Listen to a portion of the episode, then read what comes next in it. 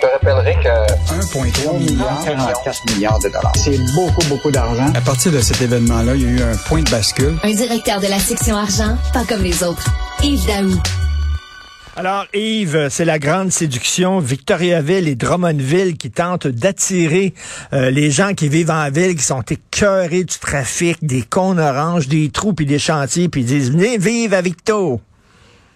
En fait, c'est une initiative, Richard, là, de- du maire de Victoriaville puis de la mairesse de Drummondville. là. Ils vont investir 100 000 dollars dans une campagne publicitaire. Puis là, si tu te promènes sur l'autoroute 20, c'est plein de panneaux publicitaires. Et regarde bien ça. Les annonces, il dit, on a des bouchons aussi, mais seulement dans notre bain. on a, on a des cônes aussi, mais bien plus de conifères.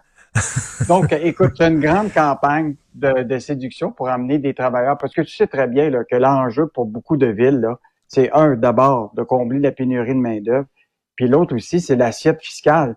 Plus que tu vas avoir de gens qui vont habiter chez toi, qui vont acheter des propriétés, tu, tu vas augmenter effectivement tes revenus de, de taxes municipales, donc tu vas augmenter tes revenus. Donc, une, tu sais, Victoriaville puis euh, Drummondville, au total, ça fait 100 000, 120 000 de population. Euh, eux autres, ils veulent comme, tu sais, augmenter sensiblement les gens qui, qui vont venir habiter là. Évidemment, il faut valoir qu'une maison là-bas, c'est 275 000, alors que, évidemment, c'est 500 000 à, à Montréal. Donc, ils veulent vraiment attirer euh, les travailleurs. Et je regardais ce matin, Richard, sur un site qui s'appelle euh, autant euh, Job Illico qu'Indeed. C'est à peu près autour de 1600 emplois dans les deux villes qui sont disponibles actuellement, là, quand tu regardes ça. Wow. Fait qu'il y a quand même beaucoup de demandes de, de, de, de recrutement dans cette, cette ville-là. Fait que si les gens, bon, tu sais, il y a beaucoup de gens qui disent, euh, moi, je vais aller vivre en Gaspésie. Ben, peut-être que c'est moins loin de Montréal. Mais, mais Victo, Drummondville. Et Drummondville, c'est quoi? C'est la deuxième ou la troisième couronne? là? Parce que c'est c'est pas Laval puis c'est pas Brossard. C'est c'est plus loin parce que, en fait, les bouchons, on pourrait se le dire, même, même à Laval puis à Brossard, maintenant, ils sont pognés avec des problèmes de trafic.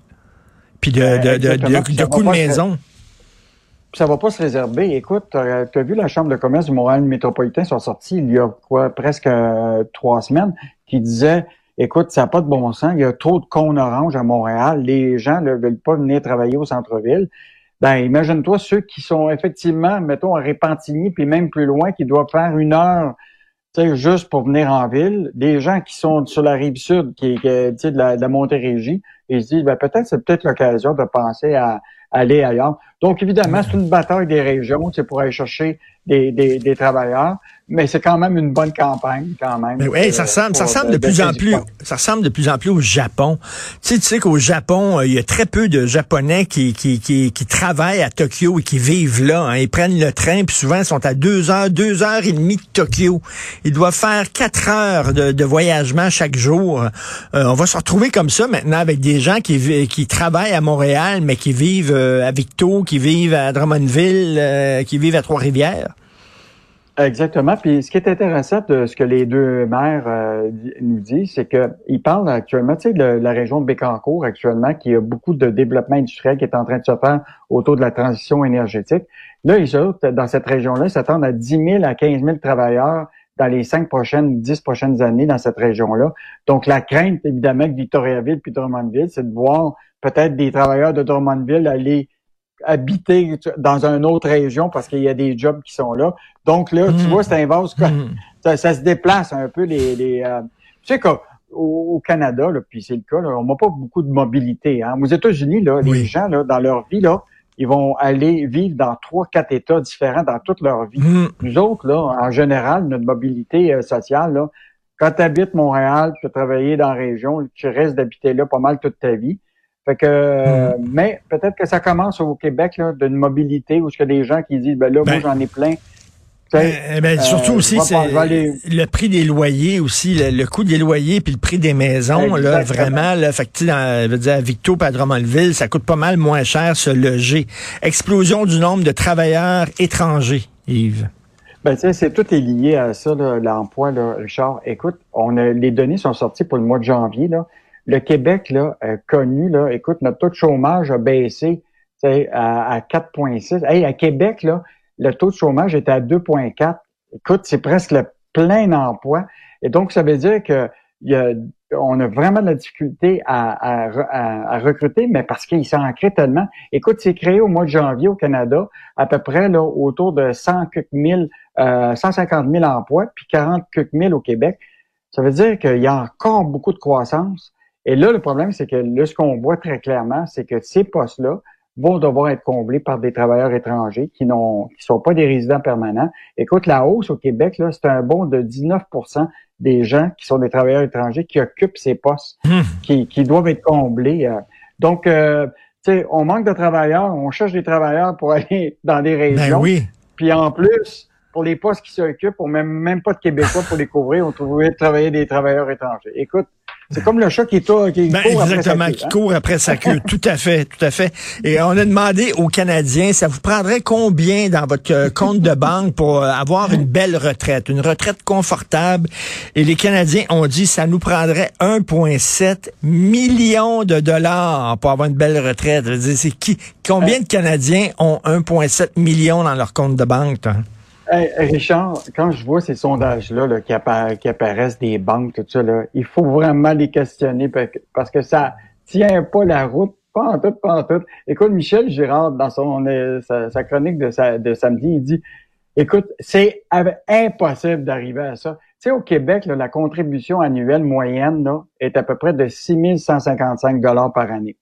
Donc, si, mettons, tu as contribué à peu près entre 30 et 65 ans, là, à peu près ça, avec un taux de rendement à peu près de 5 à 7% Le maximum que tu vas avoir, c'est 500 000 fait que, 1,7 million, là, tu sais.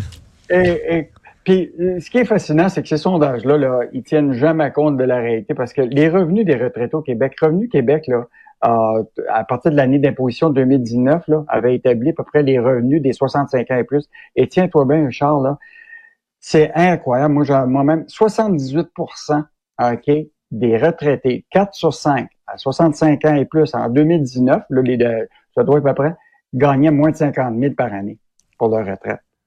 75% de notre population. 75% Ça fait que, puis je pense, bon, là, c'est des données d'imposition de 2019 parce que les données sont toujours un, peu en retard, mais je pense pas qu'il y a eu une évolution compte tenu de l'inflation, des problèmes de, de, de, de, de, avec la pandémie, que c'était, c'était mieux. Mais la réalité, là, c'est que les gens qui ont entre 50 000 et 70 000 à la retraite à 65 ans, c'est même pas 5% de la population au Québec.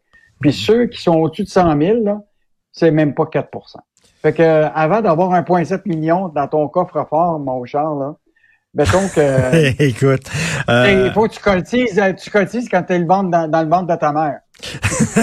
oui, tout à fait, exactement. Et en terminant, écoute, euh, j'ai ce texte-là qui m'interpelle. Il y a un projet d'agrandir le port de Montréal. Pourtant, il y a un ralentissement économique. L'achalandage au port est en baisse. Donc, on se dit, on n'a pas vraiment de besoin de l'agrandir, mais on veut l'agrandir pareil. Écoute, ben, écoute, c'est un projet, Richard, euh, euh qui est débuté depuis longtemps. Euh, évidemment, tu sais tous les problèmes qu'on a vécu là de de, de tout l'écosystème là, qui fonctionnait pas avec la Chine pour s'en ramener notre marchandise, tout ça.